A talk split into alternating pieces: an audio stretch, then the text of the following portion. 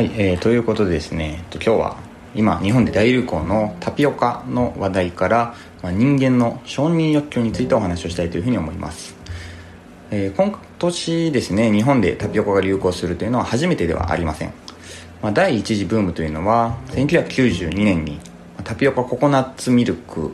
を、まあ、CM でですね紹介されてブームに火がついた、まあ、これが第一次ブームというふうに言われています。まその後ですね2008年頃に、ま、小さなブームを経てですね、ま、今年の爆発的ブームに至っているので、ま、今年の、ま、タピオカブームというのは第3次タピオカブームというふうに位置づけられているそうです。ではですねこの第1次と第3次タピオカブーム、ま、この違いというものについて考えてみたいというふうに思います。ではですね、まあ、タピオカによって人はどこまで幸せな気持ちになれるのかについてですね、まあ、マズローの承認5段階説というのをヒントに紐解いていきます。マズローの、まあ、欲求5段階説というのは、まあ、人間の欲求を重要性に従って、まあ、5段階に分類した、まあ、モチベーションに関する理論です。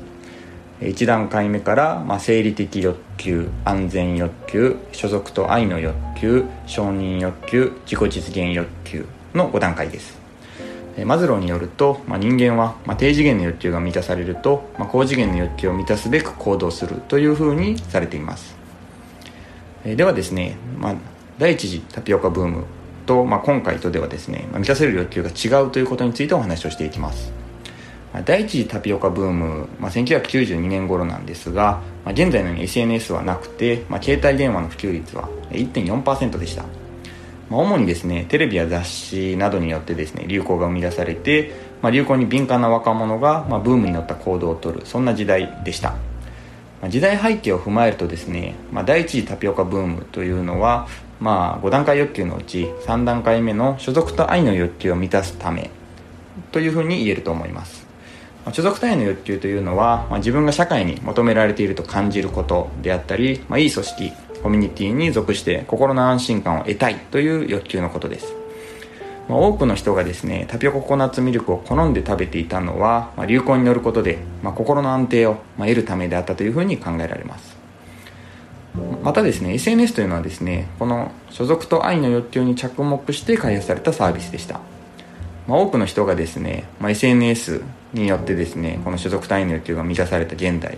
まあ、そのタイミングでこの第3次タピオカブームというのが到来しました。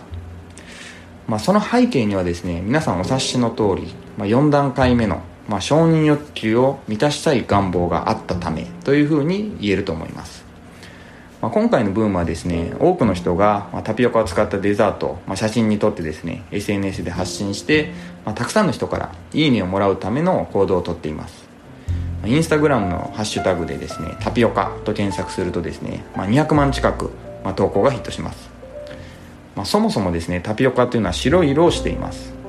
まあ、流行しているタピオカはですねデザートにした時に目立つように、まあ、あえてカラメル色素で黒く着色されていたりします、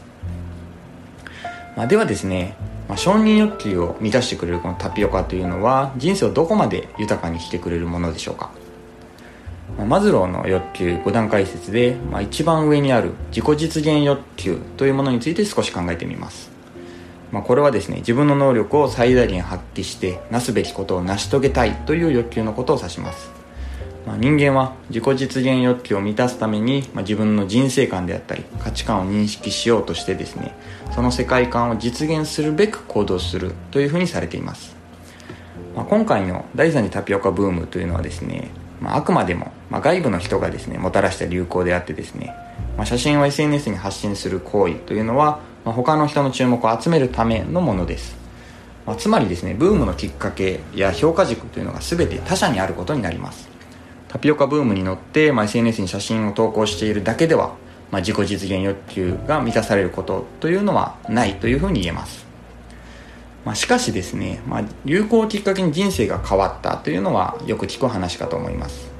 まあ、タピオカブームをきっかけにですね自己実現の自己実現欲求の実現につながるとすればですね、まあ、例えば写真を撮ることが好きになって技術を磨いてカメラマンになった、まあ、そういったことが挙げられるかもしれません、まあ、ブームをきっかけにですね自分の将来像や好きなことが明確になって、まあ、それらを目指すために努力を重ねることというのは自己実現欲求を満たすための行動と言えます。